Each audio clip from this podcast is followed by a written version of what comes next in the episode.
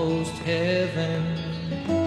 West Virginia, Blue Ridge Mountains, Shenandoah River. 大家好，欢迎收听本期越 Talk 越野的越野 Talk，我是深交。我是园子，就是呃，我觉得就是现在可能是有这么一种情况哈，就是嗯，可能在大城市里面，呃，朋友们的生活工和工作状况都越来越卷，就是特别都向往回到那个乡村，或者是回到故乡，就是找找寻一下宁静。呃，当然，我觉得呃，园子可能已经是已经逃逃前往发达社会发达国家了。所以他应该应该没有这个问题了，但是我可能还还是一直向往着这种比较田园的悠闲的那种生活。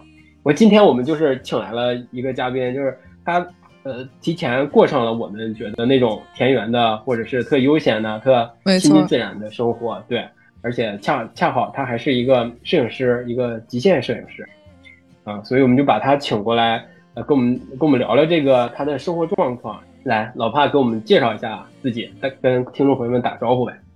嘿，Hello，大家好，我是大自然的孩子，极限老帕。就那个标志性的笑声。对，对我是一个极限运动摄影师，高山户外摄影师，然后也是导演。然后最近我就突然就演员。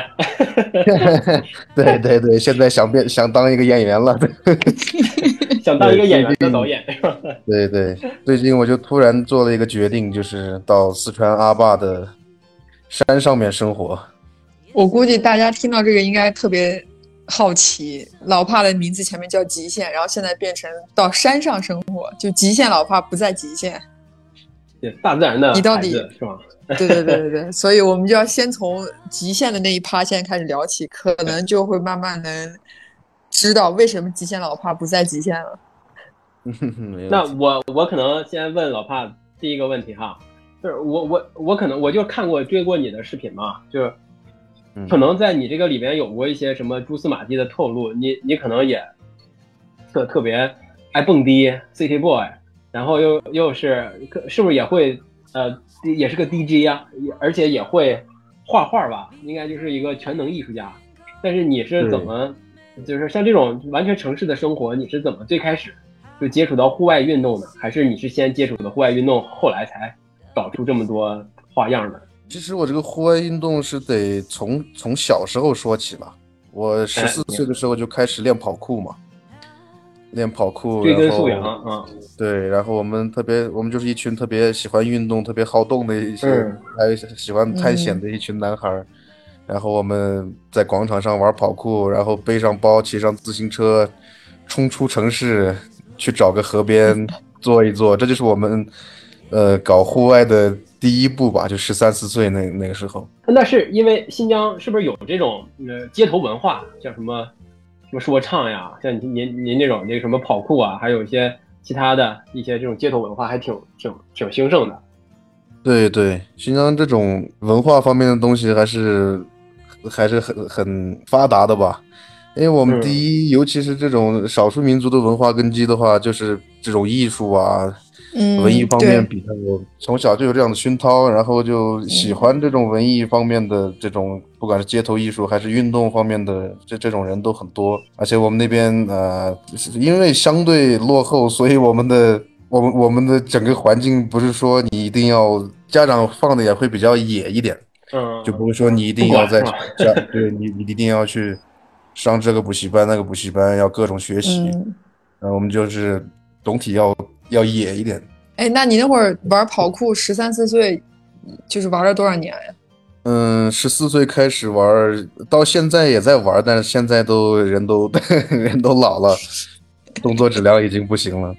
对，但是一直在在在搞吧。你你在新疆当时玩跑酷的时候是在哪个地方啊？就是因为我我反正我看到的一些跑酷的，比如说视频那种，可能还是在城市里更多一点。比如说对吧？就有一些街道啊，就是它可能有一些高低起伏的那种墙，就可能他们会玩这个会更方便嘛，对吧？你从一个地方跳到另一个地方，但我不知道在山上去玩跑步跑酷是是不是会更更增加了一些难度啊？山上面就可以玩一些空翻吧，找一个软的地方可以空 空翻翻一下，确实是玩的少了。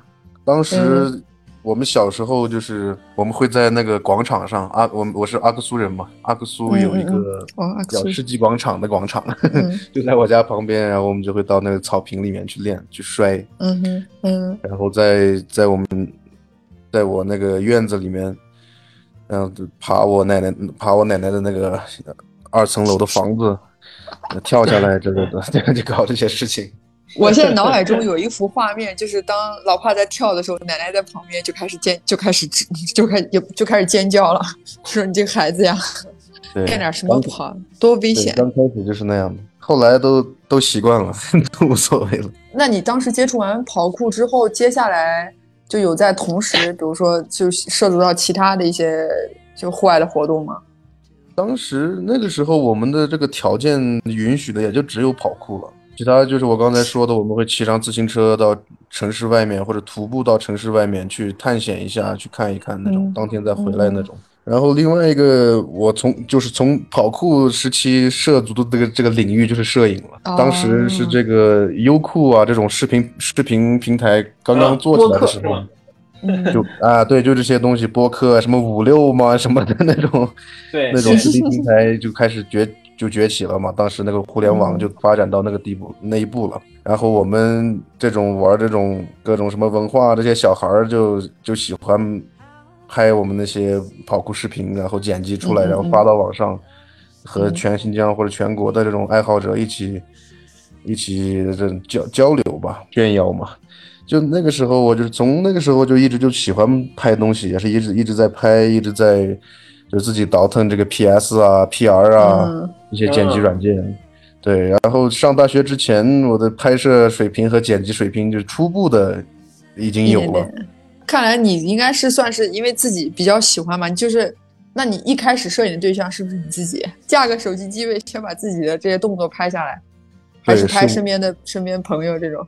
都都有，就是我我自己也拍自己，也拍我身边的朋友。就我当时就是我拍的最好嘛，我玩相机玩的比较多，但当时自己没有相机。那个时候，那十多年前，家里的相机都是那种胶卷相机，胶卷很贵嘛，，爸妈也不让乱动。对，对对对，所以就从朋友的朋友的朋友什么家里找一台什么 DV 啊，什么谁的手机好一点能拍视频就用手手机啊。然后高一的时候，我妈给我买了第一台相机，就是一台比较嗯一千多的一个相机。然后从那个时候我就、然后高一式的就一千多是可以的。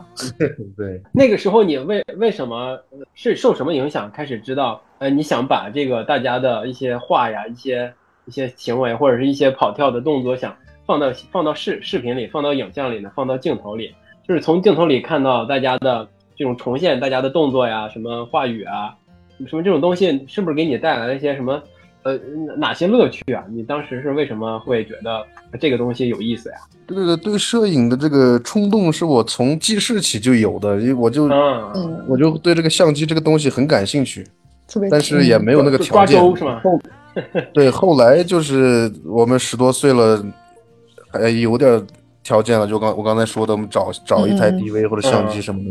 对，这个时候就是我们也是青春期嘛，也是也是想找这个价值感、存在感，就想把它拍出来炫 炫耀给这个网网友看这种。对对对当，时我们就当时我们是个很很单纯的孩子，我们抽烟喝酒都 都不会去沾，然后也不会去，也不知道怎么怎么去怎么去就跟女生谈恋爱谈恋爱全放在户外了，全放在跑酷了。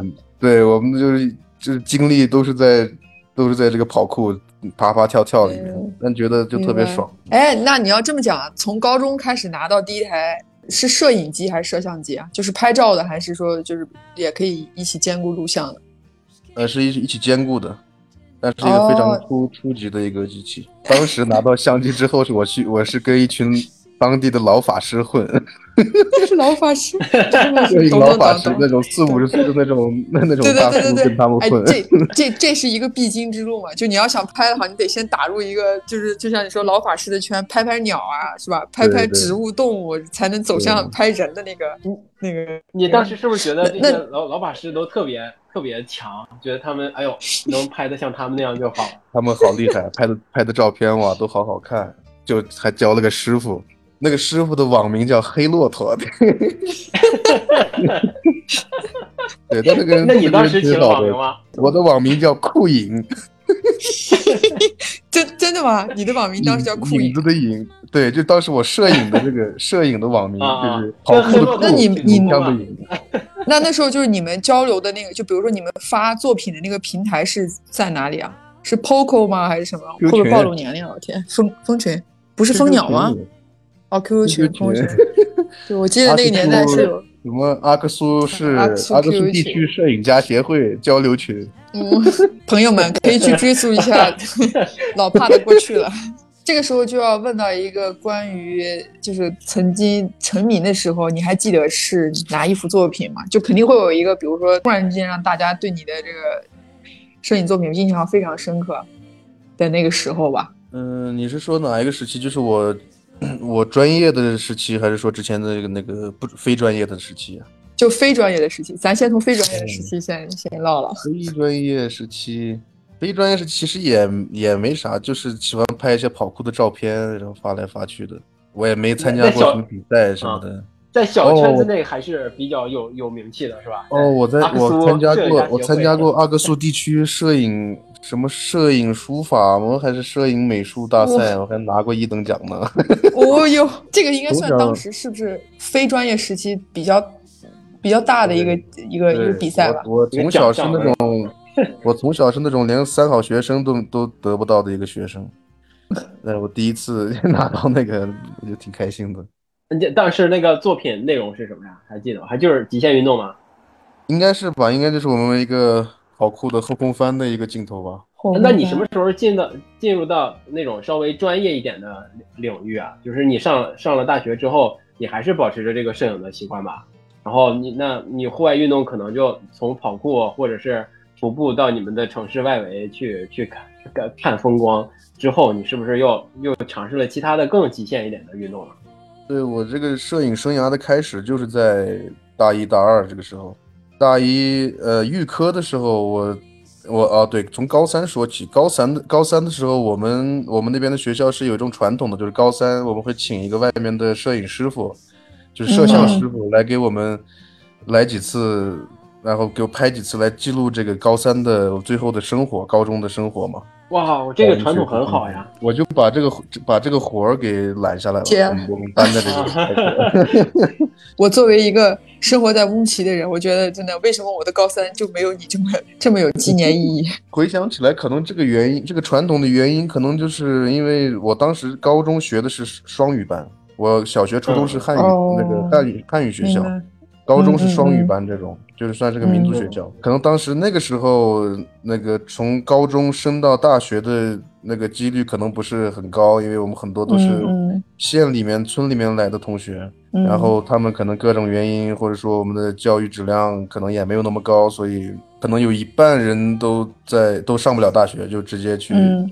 就回家，然后该务农务农，该结婚结婚了。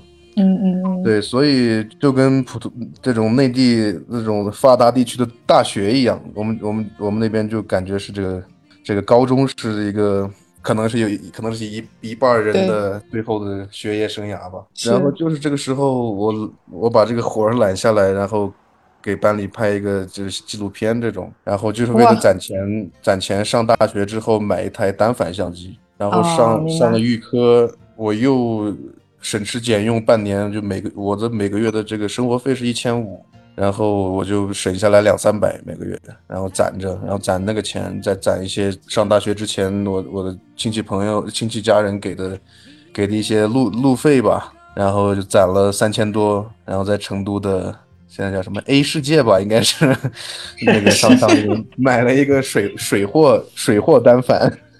就比正品单反便宜两百块钱的水货单反，尼康的机器。因 为我从小就对这个相机特别感兴趣，然后也比较懂，就一直想要想要有一个单反，就这么一步一步这样过来的。不是有一句话叫那个单反毁三代吗？对，现在算是悟到了，现在算是悟。当时不相信。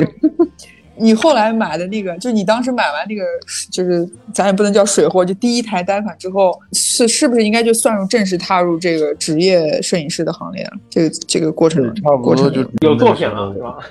对，到大一之后，呃，就拍了一些那种免费的活儿嘛，不要钱的活儿，嗯，练手是吧？比如我们那个新疆温宿县的旅旅游局的一个宣传片，我。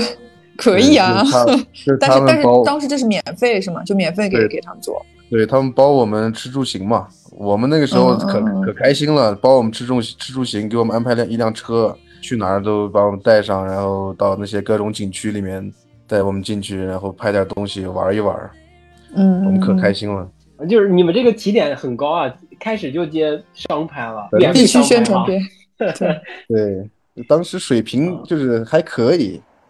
所以人家看了也也愿意，又不要钱，我们也 我们也开心，就这样搞起来了。哎，那你在大学的时候，呃，是不是就开始接接触，就是除了跑酷之外的其他的极限运动就有有接触吗？你你我记我知道你还拍过，是不是拍过八百流沙这种，就是越野跑呀，或者什么登山这种这种这种运动的一些一些拍摄项目，是不是你在大学的时候接触到这些项目的呀？对我，我初期的初期这样干起来的专业的这种项目，其实就是在甘肃戈壁上拍那些戈壁里面的徒步徒步活动，拍了好几场这个徒步活动，然后再再给红牛拍一些赛事啊，一些运动事件呐这些东西。这这个时候是呃照片和视频都都拍，对吧？那个时候好，呃，我们一般来说是有一个人专门负责照片的，我们就是其他人负责视频。但是当时当时刚开始也是就是混着拍嘛，那因为有些时候人手少，那个路线那个徒步路线什么的就很长，你不可能每一个摄影师会拍到所有地方，我们可能要轮流这样走那个路线，所以就当时也都都拍吧。拍这些比赛是不是其实不怎么赚钱吧？我我我据我了解哈，对。而且我们当时也是刚刚入行，其实很多有很多大大小小的问题，导演功力也不够，摄影的一些东西也也也不太行，就是一直就是拍拍拍拍拍一堆素材，然后最后去去选选好一点的素材去用那种。然后就是拍了这个徒步这些东西之后，就第二年吧，就就是我是这种职业拍摄的第二年，就开始有这种登山的。登山相关的这种红牛的赛事了，然后从这个时候开始，我就我就感觉我第一次去那个玉珠峰，玉珠峰那边的那个自自然就是气候是很恶劣的，它没有没有植被，海拔四千多米，其实也不算特别高，但是没有植被，没有植被的话，它氧气特别少，就相当于别的地方的那种六千米左右那种地方，那些搞户外的那些搞户外赛事的那些老板们啊，那些。那些大神们一过去就已经上吐下泻了，就都不舒服。然后我我就是也是浑身没劲儿，但是没有什么特别大的反应。然后然后我就感觉，哎，我我好像可以适合我好像对对这种高原，对我说我对这种高原好像还还挺有挺有这个天赋的嘛。从那个时候开始，就是可能应该就是一六年一六年开始，我就我就感觉，哎，我我这个。嗯，我这个户外方面，这个我的身子骨好像还行。那那是不是就这个时候就慢慢的就把自己的这个定位给给清晰掉了，就叫极限老帕？对，当时就是一直在拍红牛啊，还有一些探路者啊这些品牌的各种各样的赛事活动，什么越野跑到什么摩托车啊、跳水啊、登山呐，还有翼装飞行啊、滑翔伞，就各种各样的活动。然后就给自己定位是一个极限运动摄影师。其实当时我们也不不太懂这种东西，我们就觉得自己是摄影师。后来，嗯，后来就有有了一些这种，呃，这种给自己一个定位啊，或者一个头衔的这种，就这种想想法吧，就长自我营销就知道了，是吧？对，然后然后就称自己为极限运动摄影师。或者是极限摄影师，那接下来，我就想问，为什么会想要去在就川西想要去盖在山上盖房子？这个其实是我从小就有一个远离城市、远离人类，然后在大自然的怀抱里生活的这样的一个梦想。嗯嗯，就甚至于小时候，我们不是有篇课文叫《鲁滨逊漂流记》嘛？对 我这是我的启蒙读物啊。一上到那个课文，我就好感兴趣，好向往变成鲁滨逊。鲁滨逊，对，我不知道为啥，我就我就觉得我好好想那样一个人，然后遇难了，然后跑到然后被冲到一个荒岛上面，一个人待着，然后解决各种问题那种，我就特别向往。对，这是我从小的一个愿望。然后今年三月份，三月份来这儿拍一个，给最高法院和快手平台拍一个扶贫书记的一个短片，嗯，然后就到我现在这个地方，他是全国扶贫第一书记，这样拿了一个一些称号嘛。嗯然后我就感觉这地方还挺好的。然后他说，他说你要不你你要不你就搬搬过来，搬来吧是吧上上面正好有个房子。我说那个这个房子要租的话多少钱呢？他说两千块钱。我说哦，一个月两千好像也还行吧。他他不是他说嗯不不是一个月两千，是一年两千。白给是吗？那等于没理由，没理由不住啊，这是。对，我就说哇，这地方这么高，我也喜欢。然后早上还有云海，往上走就是深山老林，那我太喜欢了。我说正好这最近也是这种这两个两年这疫情什么的，很多拍摄活动也去不了，老是取消啊、嗯延迟这种。然后就想着要不过来过来搞搞这种，就是把这种自媒体真正的搞起来算了。嗯嗯而且正嗯，好我一直也想住在这种地方，而且我有很也有很多可以分享的这种，呃，户外生存技巧啦，什么户外知识这些东西。嗯对，就是你这一切发生的就是有点就是推着就这么一步步来了，对吧？你因为要接，因为要拍一个片子要接，然后正好有这个机会，然后你就顺势也就有了这个房子在，然后就一一趟就一起这么。但是你当时看完这个房子之后，对于盖房子这件事情是已经有一个概念了吗？就因为你很多东西都需要自己去重新弄嘛。因为之前我那个成都那个房子也是个比较什么都没有的破房子，后来我把它改造成了一个挺酷的一个房子，然后就有了一些这种经验。而且我也喜欢这种旧旧房改造啊之类的这种，然后我也喜欢这种山上面这种呃原始的这种用石头啊或者用木头造出来的这种这种很自然的房子，嗯我很感兴趣，对对这种就老的手艺啊、老的技术这些。对这种什么像你说的老的手艺、老的技术，是之前有过学习吗？就有过长期的关注吗？就是想在这个房子里正好有一个实践的机会，也是一个方面原因。对，倒是对对这些确切的这种技术倒是没有特别深入的学习，但是一些皮毛的一些东西都都懂。然后我是我是特别喜欢这种，呃，原住民文化和各种民族的这种这种呃原汁原味的这种文化，我觉得这这些东西都很有意思，就真正的人类这种感觉。你就是就是突然去进山里生活嘛，它毕竟跟像你说的，你之前在成都生活，它有一定相当远的距离嘛，那交通可能也没那么方便。呃，虽然是啊，因为疫情的原因，好多工作都没办法开展了，但是是不是还是会呃有一些让你在做工作的时候有些不方便啊？就无无论是硬件啊、软件啊，什么像网络呀、像什么就例如交通之类的。对，其实其实全都不方便。这里这里在山上就一个运输，把什么东西运上来也费用也贵，然后然后取个快递也得跑十二公里到县里面去取，各各就各种不方便。但是最基本的东西还是有的，这些公路啊、电啊、水啊这些东西都是有的。嗯那，除了这些也就没啥别的东西了，小卖部啥的都没有。小卖部，那这个听太亲切了。那是不是就让你的可能是你把你的生活就重新的安排了，对吧？你在城里可能是另外一种生活节奏和就是秩序的安生活秩序的安排。那你在这个山里边，因为一些客观条件，再加上其他一些原因，是不是就让你的生活一天的生活具体有了彻底的改变啊？你可以跟我们说一下，就是你之前在成都在城市里面的生活大概是一个什么？你就搬到了这个山里边，搬到了这个房子里边，是又是一个什么状态？我在成都的生活就是有活儿就去拍，该怎么拍怎么拍嘛。没活儿的时候就是自由，就是晚上去我喜欢的酒吧喝到半夜，然后第二天睡睡到中午，然后醒酒，晚上才醒过来，然后继续这样。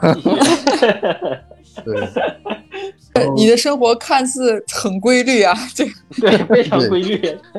不看它健健不健康，规律规律就完事儿了。对，现在在山里就是早上可能七点七点七点半就醒了。对，因为我我真的我每我一到户外来睡觉，我就会睡得特别好，然后睡得早，起得也早。尤其是在帐篷里面睡觉，我就会睡得特别舒服。我在城市里面就就感觉老是睡不醒那种。这但是就没有 酒了，对吧？就是规律的这一项里面，在酒这件事情是不是就被停了？酒也有，就自己自己喝点或者跟跟朋友喝上喝一两小杯嘛，那嗯，个都无所谓，也不是什么喝喝大酒。然后就十一十二点一点就睡了，然后七点半起床，然后就找找柴火呀。现我现在还没住到我那个新房子里，就就只能在帐篷里面烧炉子，找柴火，然后搞点吃的。我现在已经学习了学习了几种野菜，辨认一些野菜，我跟当地人辨认蘑菇是吗？对一些食用的可以食用的蘑菇和野菜，然后自己拔点那个可以吃一吃。然后下我房子，我其实我不是在一个深山老林里面，我是房子下面是一个小村子，只有三户人家的小村子，有有两个民宿。这个我然后有时候就在民宿里边的食堂里那个餐厅里吃，有时候就自自己做这种。白天就是干活嘛，搞那个房子，和当地的几个年轻的和我差不多的那种男生一起雇他们，然后我自己也干，然后边拍摄就把这个过程拍下来，然后嗯晚上就是六六点下班之后马上就就去剪片子，剪到 我剪片子很快，我六七点剪片子，十点就就能剪出来，两三个小时就能剪出来，然后十点就就发，发布之后就继续明天又那样。发布之后就开始等待一片的点赞和留言。我这个动力感觉就是 这个这个快乐之一，就是留言是吧？看看点赞，对，看点赞，看评论，看关注数。你刚才其实有提到一个，就是跟当地人，不是你有雇当地的年轻的，对吧？男生帮你或者一起那什么，就那你这么看起来，其实你跟当地人相处还蛮好的。新疆人跟川西人其实在一起也是无缝衔接，是不是？对对对，当刚开始他们他们都感觉我是我可能是那种人傻钱多的城里人，啥也不会那种，但其实我是有将近十年的这个户外经验的嘛，还这个乡村生活还是多多少少还是可以的。而且我从小就经常在我姥姥家，就乡下的姥姥家生活，嗯嗯对这，乡村的这些东西我很喜欢，也也比较习惯。嗯、然后后来他们就慢慢觉得我这个人还可以，还挺有意思的，整的这些 这些事儿、这些帐篷什么的，还挺不可思议的那种。嗯、然后尤其跟年轻人很很玩得来，他们也这儿也是比较豪爽那种。嗯、我也是。该喝喝，该该干该干活干活，该干嘛干嘛我其实有一个比较好奇，就是你跟当地这些年轻人在接触过程当中，和你在就是成都市区里接触的那些年轻人，他们之间有没有一些比较明显或者让你觉得有一些差异的地方？我觉得就是如果比如说在这种村或者是山上这些人，因为他们接触可能就是城里的这种特别丰富的这种生活的的这种就是几率和或者多样性，我的猜测啊，可能相对于会少一些。所以会不会让他们有一些跟城里的这些年轻人有一些不太一样的地方？一个就是性格性格问题吧，这边大家都可能感觉更健康、更阳光一些吧。再一个就是就很热情好客，也跟也跟那种朴那种淳朴的新疆人一样，就是都一样嘛，就对对对淳朴的人都一样，就很热情好客。这呃，在城市里的人肯定都是，哎，走兄弟，咱们去哪儿喝酒或者哪儿吃饭，去哪儿玩儿。嗯在这边就是，哎，来家里刷嘛 那种。家里刷，你这个口音学的可以啊。我这个口音还不行，就是来屋头刷那种。屋头耍。哎，我刚听你那个描描述，就是一天的生活，其实也是，就是早上几早上呃七点半起来，然后一天呃就是这样安排着安排着，晚上可能剪个片子啊，或者然后就睡觉了，然后在第二天，就看起来可能也是一个相对比较规律，呃，也是相对来说可能变化没有那么多的这么一个工作状一个生活状态。那你跟嗯在成都或者是在大城市也是一个也是一个蛮规律，或者是每天的安排基本呃大体的其实都是差不多的。这种在城市和在乡村这种呃可能都是每天的生活内容都差不多。那是不是在乡村会让你感觉更舒服？或者我从你的那个视视频状态里可能感觉到你很幸福、很开心的感觉。那你觉得这种两种相对来说比较都是比较那种重复的生活状态，它为什么在乡村里边它就会让你觉得更幸福一点呢。嗯，我觉得其实虽然说生活，呃，虽然说城市的生活可能更更丰富，它可以更丰富吧，但是我这个人，嗯其实，在城市里面感觉不到特别丰富，我感觉就是就是吃吃喝喝，然后就没啥了，然后好多地方人特别多。我是一个人群恐惧症和社社交恐惧症的这种轻度一个患者，所以我不太嗯不太喜欢去人特别多的地方，然后也不太喜欢天天去社交，然后就其实我在城市里面就感觉就没事儿干，因为我本来就是个自由职业，然后城市里面也不知道去干嘛，也不知道去见谁。其实有很多朋友可以见，可以去玩嗯，但是嗯也不知道干嘛。但是在在乡村里面，我就感觉没有人，然后感觉整个山都是我的那种，然后我还有一条狗陪着我，每天都可以去不同的地方，去不同的。这个山里面的山路的路线里去探险、去看、去开发这种新的好玩的或者好看的地方，然后每天可以做做一些什么啊，比如说我之后要做什么弓箭呐、做各种各样的东西，自己来挖拉挖这个碗呐、筷子啊、勺子啊这种。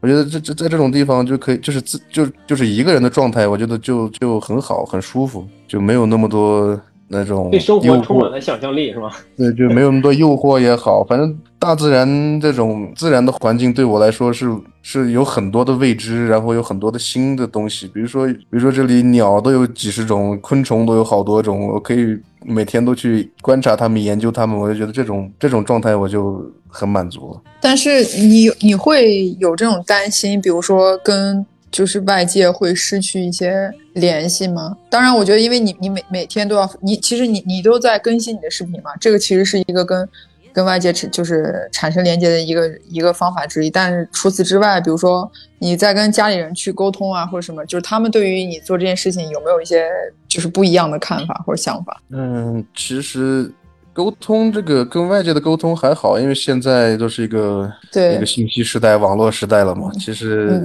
大部分的这种关系、这种这些东西，在网上也就能也就能搞完。但是我现在确实这个工作方面的话，我现在就是不接不接小活儿了，只只接大活儿。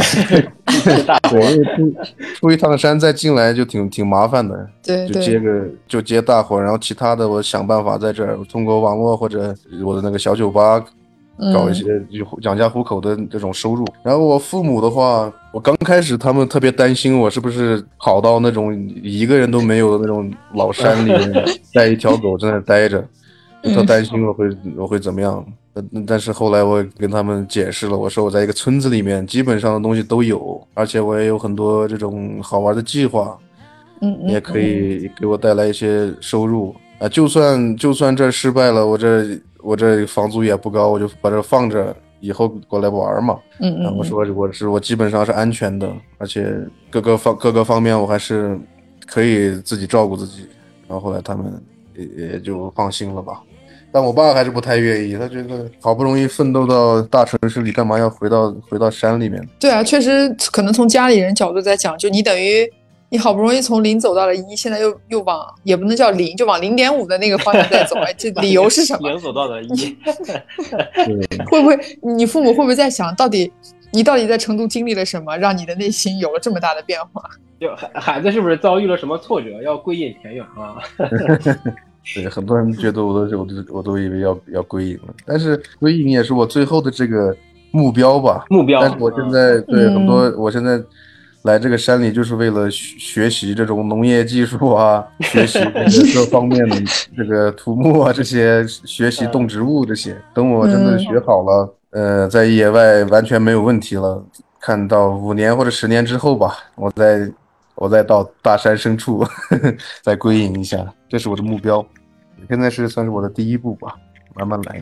我我看你那个房子已经把那个观景台已经造好了，呃，那那具体的了，到到了一个什么样的进度呢？你你你自己对这个房子的这这个住的居居所的一个未来的想象是什么样子的？规划的是什么样子的哈？以以及你嗯怎么安排你这个进度啊？就什么时候就能盖成你你想象的样子？对，现在就是观景台做好了，然后然后房子旁边的房子两边，一边是一个也是一个平台，然后就是算是一个活动区域吧，另外一边就是两片田嘛，这个田一片就是两三三层梯田，地上一层梯田，我要做露营区域，就是我自己露营啊，嗯或者有人来露营，或者我做露营露营活动什么的。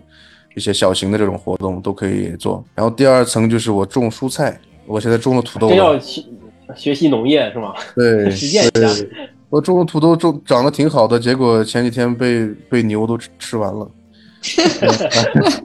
还有一些幸幸存的，所以我现在把围栏已经运过来了，明天后天把围栏围一下。然后第三层我就准备养鸡，每天能有几个鸡蛋让我吃。然后周围这些东西就弄得差不多了，现在就是房子房子表面的就是地上的那个硬化，就是水泥和石板的硬化。嗯，就该这一步了。硬化做完，房子里面的墙啊，其他东西改，我感觉应该就能快一点。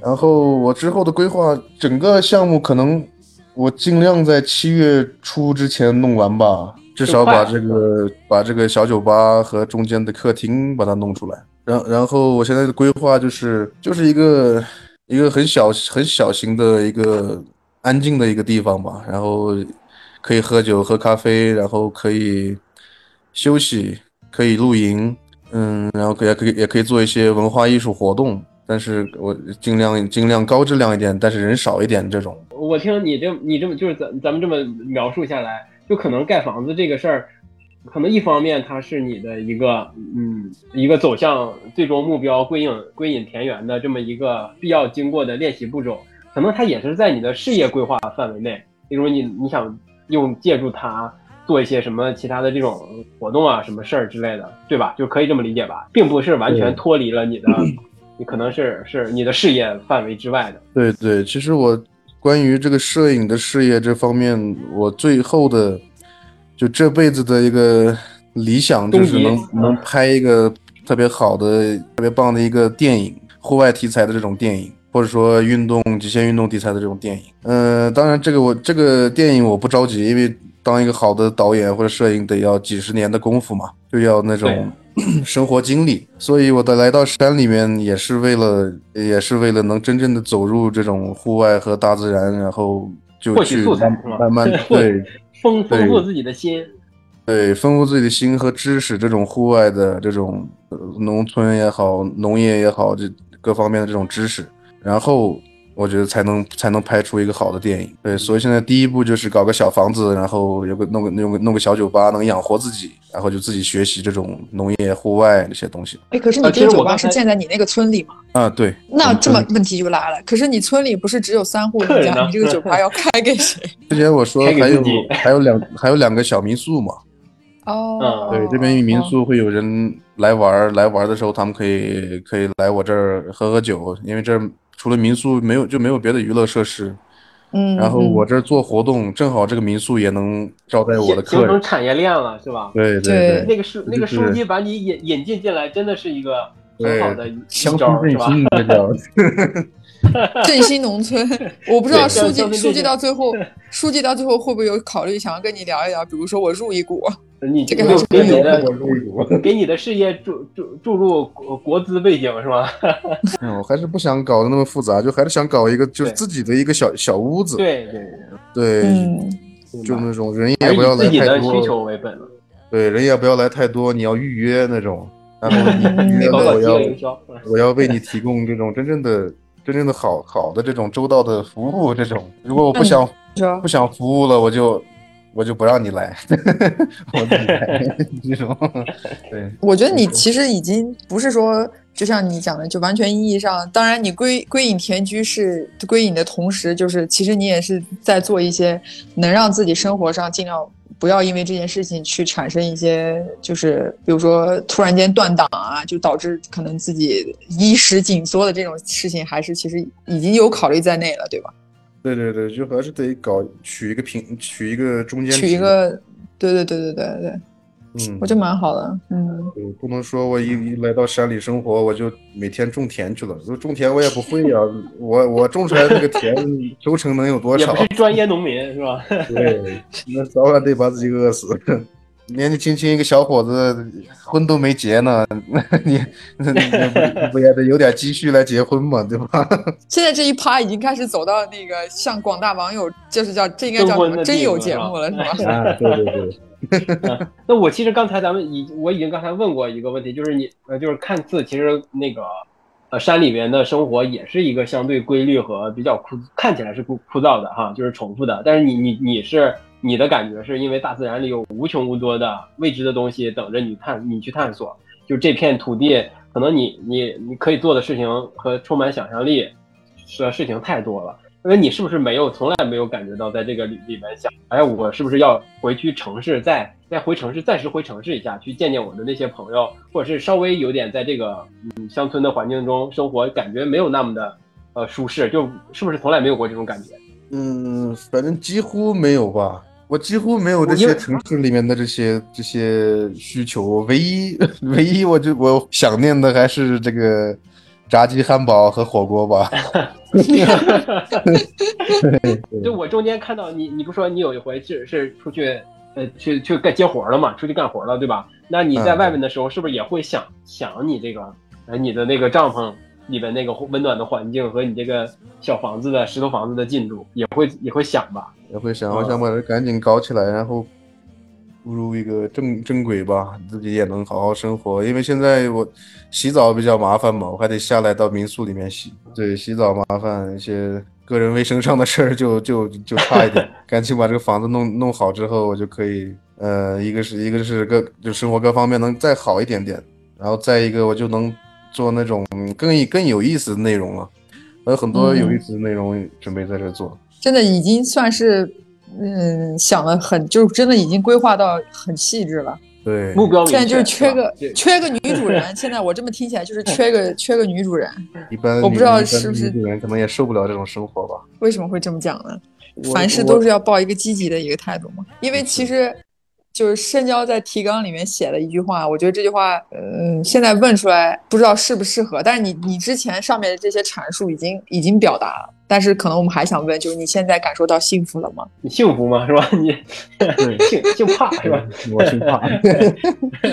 我我觉得我很幸福。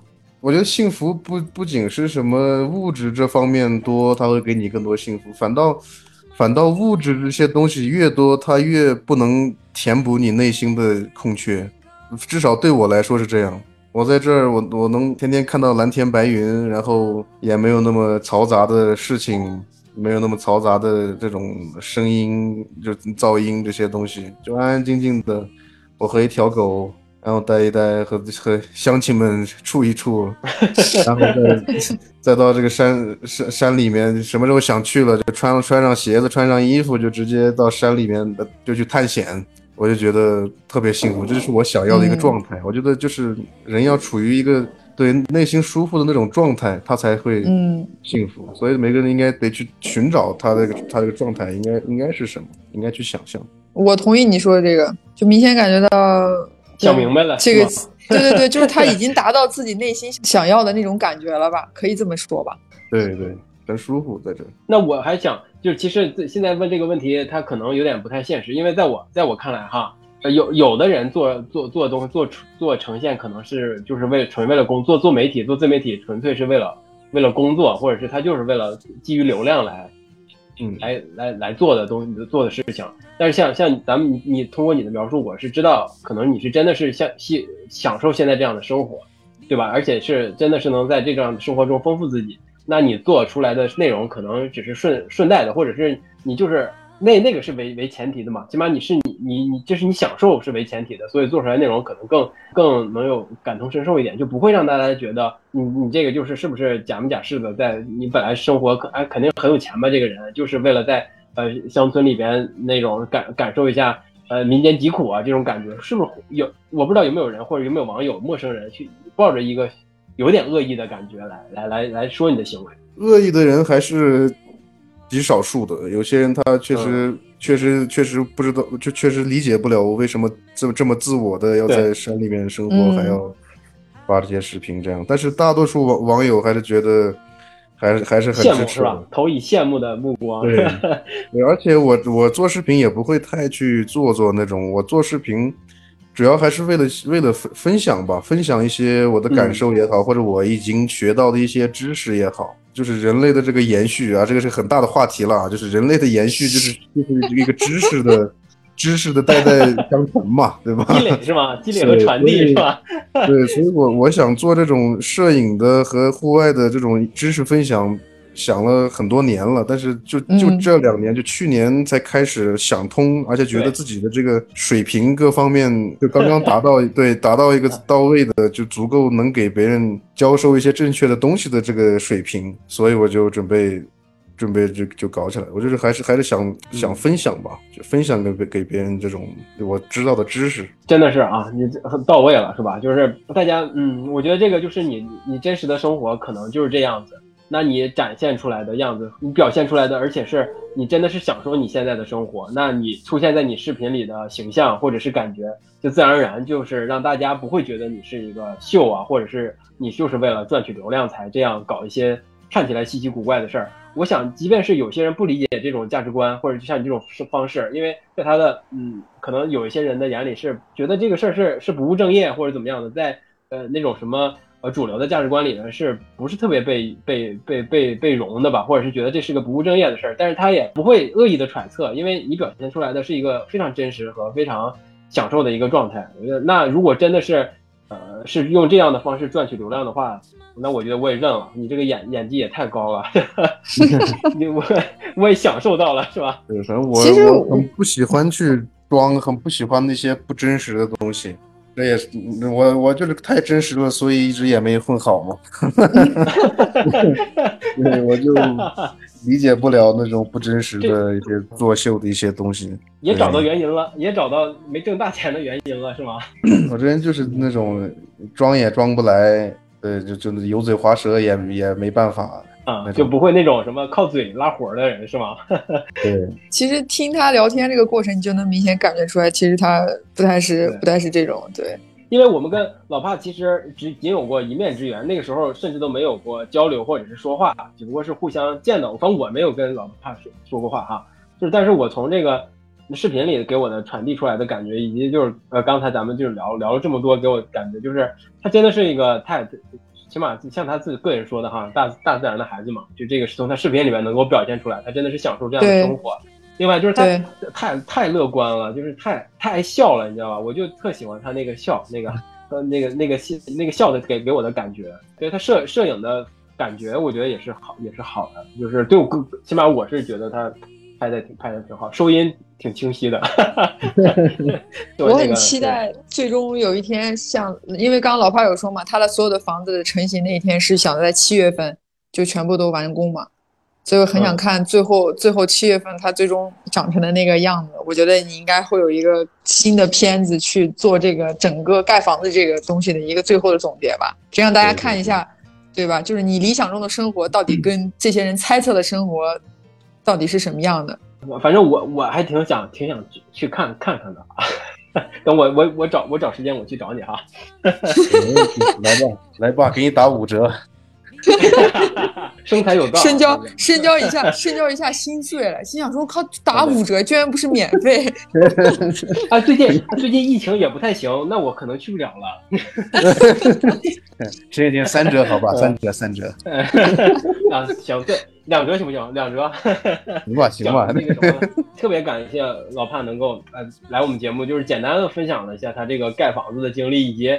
他他就是最初的那种接触户外的一个一个经历吧，就我没想到他是天生的什么天生的摄影师，或者就天生对那个那个对对影像是有有有兴趣的。我以为他也是后来那种哦，是先接触山或者先接触户外才才接触到这种摄影的。我而且我能只想象他刚才描述的真的是特别浪漫，那个是最打动我的一个点，就是他觉得他说他他跟他的伙伴们骑着自行车去到城市外边，坐在河边，可能是看夕阳，或者是可能看河水的流动。然后可能小伙伴们什么都不做，就是坐在河边闲聊着，或甚至是不闲聊，就是看着远方。我觉得这幅画面极其的浪漫，极度的浪漫啊，特别特别打动我。我觉得这个也是老帕的视频，或者是跟他这次聊天能传递给我的感觉。我是很喜欢这个人哈，就是虽然没有见过面，虽然没有那那么特别面对面的交流过，但是我很喜欢。对，特别感谢老帕。期待期待深交，你下次以节目主播的身份去探一下人家的的民宿，好不好？至于三折五折这件事情，还是七折八折，我觉得就得看老帕的心情了。那我我对到时候我们深入的交流一下，好不好？嗯没问题，没问题。就是非常开心的一次聊天，希望大家去关注老帕的老帕的那个什么哈，老帕的自媒体，所有的平台都叫极限老帕，对不对？对对对，手帕的帕啊，手帕的帕。啊，手帕的帕，对，手帕的帕。那那老帕可以最后跟我们的听众朋友们，嗯，是简单说两句，然后跟大家再个见。拜拜，各位网友。哎，行行，好，OK OK，感谢大家关注我吧，就靠你们吃饭了。以后，行行行啊，OK OK，我们下次再见下次再见好，OK，嘞，拜拜。好的拜拜。